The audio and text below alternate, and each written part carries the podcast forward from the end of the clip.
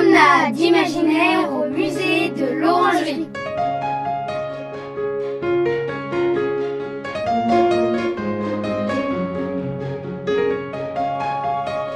En route avec Rosa, une histoire inspirée de la carriole du père Junier par le douanier Rousseau.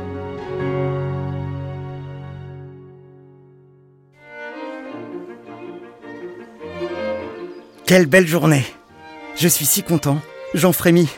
Nous sommes partis de Paris tôt ce matin pour aller tous ensemble nous promener au bois de Clamart.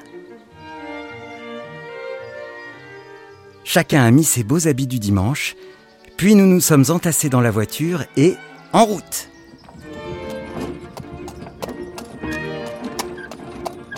Notre jument Rosa a trotté plein sud, naseau au vent, depuis le 74 de la rue Vercingétorix, où mon maître Claude Junier possède une belle épicerie. À bord de la carriole qui lui sert d'ordinaire à aller chercher ses légumes au marché, ont pris place Madame Anna, l'épouse de mon maître, et Monsieur Henri, un ami peintre euh, assez hurluberlu dans son genre et qu'on surnomme le douanier Rousseau parce que dans sa jeunesse, il percevait les taxes des marchandises qui entraient dans Paris. Ce n'est pas rien de ravitailler la grande cité. Imaginez.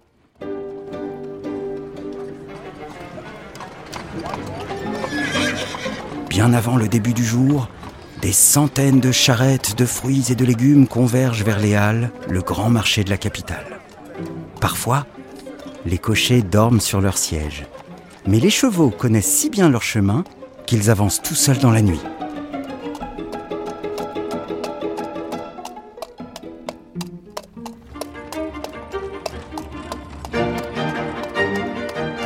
Ce matin, mon maître, lui, tient avec superbe les rênes de Rosa. Et Monsieur Henri a belle allure aussi, coiffé de son chapeau de paille. Pourtant, c'est un artiste très pauvre, avec souvent, pour tout dîner, une marmite de pommes de terre cuites cachée sous son lit. D'ailleurs, pour payer ses dettes à l'épicerie, il a proposé à mon maître de lui donner un tableau. Monsieur Junier a sauté sur l'occasion. Si fier de Rosa, sa nouvelle jument, il a demandé à Monsieur Henri de tous nous représenter sur une toile avec elle. Pour l'instant, Rosa s'ébroue et trotte joyeusement sur la route. Dans la carriole se serrent aussi les nièces de Monsieur Junier, dont la petite Léa, ma préférée. Elle a noué dans ses cheveux de jolis rubans bleus que j'ai très envie de mordiller.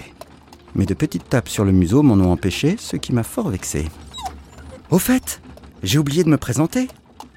On m'appelle Marquis. Un nom un peu sophistiqué, j'en conviens, pour un chien hirsute comme moi.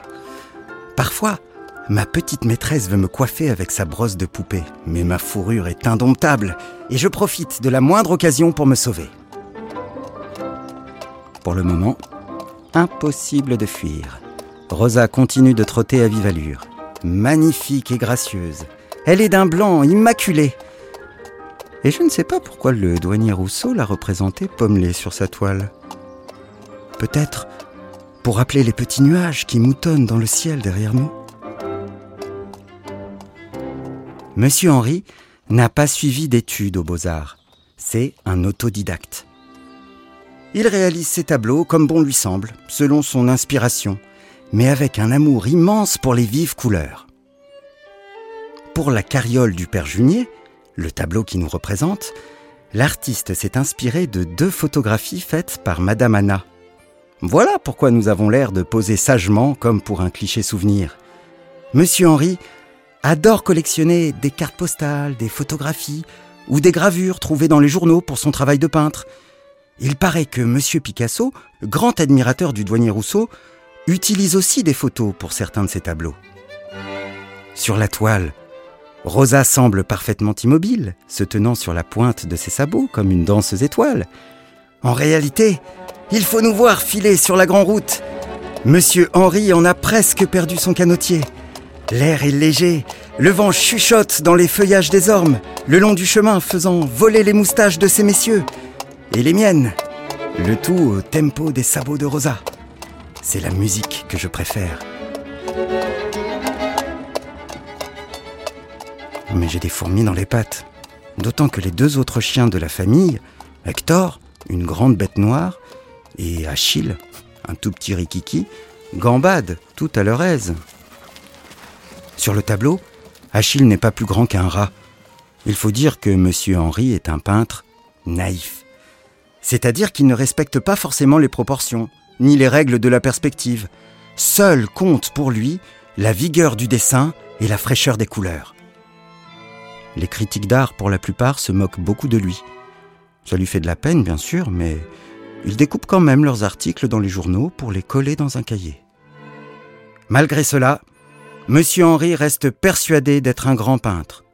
Léa, Monsieur Picasso, le poète Guillaume Apollinaire et moi, nous en sommes certains aussi. Hector et Achille continuent à me narguer en courant de tous côtés. Je me mets alors à japper pour protester contre cette injustice. Léa intercède en ma faveur et j'ai enfin l'autorisation de descendre de la carriole pour cavaler tout mon sou. Comme un fou, je bondis dans les fourrés à la recherche de quelques fumées de gibier. Puis je reviens sur la route, faisant la course avec mes deux compères. Et puis, à voir de si près la gigue des longues jambes de Rosa, cela me met dans tous mes états. J'ai envie d'attraper ses sabots qui rebondissent sans cesse sur la chaussée. Je me fais gronder, mais c'est plus fort que moi. Je commence même à mordiller les jarrets de Rosa, mais pour jouer, hein, sans aucune méchanceté, je le jure. Mon maître est hors de lui.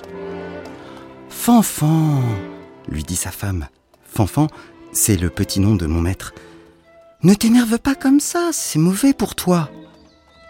Pourtant, Monsieur Junier sait y faire avec les bêtes. Il a de l'autorité. Dans sa jeunesse, il était même accompagnateur de troupeaux. Aujourd'hui, il est épicier, mais aussi marchand et dresseur de chevaux. Il les achète aux bohémiens de la porte de Vanves. Mais soudain, alors que je lui passe brusquement entre les jambes, Rosa prend peur, trébuche et s'effondre dans un grand hennissement. Nous sommes tous affolés, et moi le premier.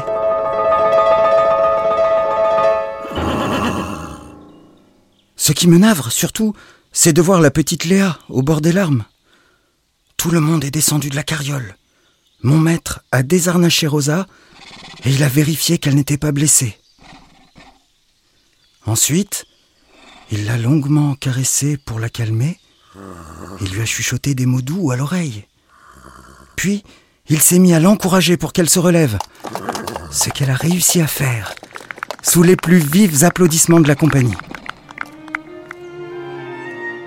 Moi, je suis puni. Je dois remonter en voiture avec les autres. Fini les cavalcades et il faut me tenir tranquille pour le reste de la promenade. Mais c'est bien aussi. Je suis assis près de mes maîtresses qui sentent bon l'eau de Cologne. Léa a l'air fâchée contre moi, hélas, à cause de la chute de Rosa. J'en suis d'autant plus désolé qu'elle est souvent triste, cette douce enfant. Elle a perdu son papa il n'y a pas très longtemps.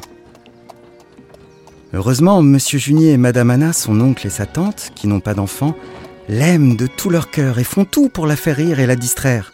De là, nos belles promenades du dimanche avec Rosa. Monsieur Henri aime bien Léa aussi. Comme il habite tout à côté de chez nous, Léa m'emmène volontiers lui rendre visite dans son petit atelier. Nous adorons l'observer lorsqu'il peint ses grandes toiles peuplées de singes, de serpents, de lions et de tigres dans des jungles foisonnantes et contre lesquelles je ne peux pas m'empêcher d'aboyer furieusement. Quand il a fini sa journée, le peintre pose ses pinceaux, les nettoie soigneusement, se lave les mains, puis il prend son violon et danse avec Léa, en battant la mesure avec son pied. Alors moi, j'aboie encore, mais de joie.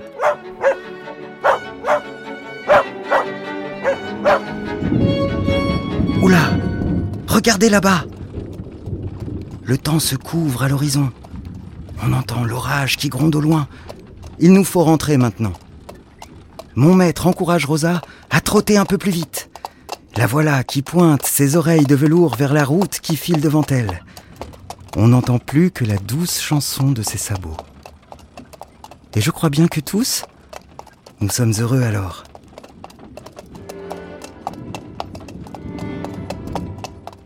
D'autant qu'une tarte aux pommes nous attend à la maison. Si je suis très sage jusque-là, Léa m'en donnera peut-être un petit bout en cachette sous la table.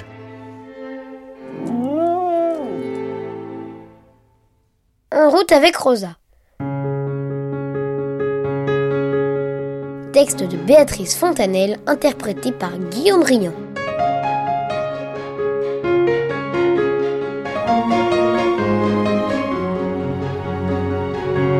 Coproduction Musée de l'Orangerie et Création collective.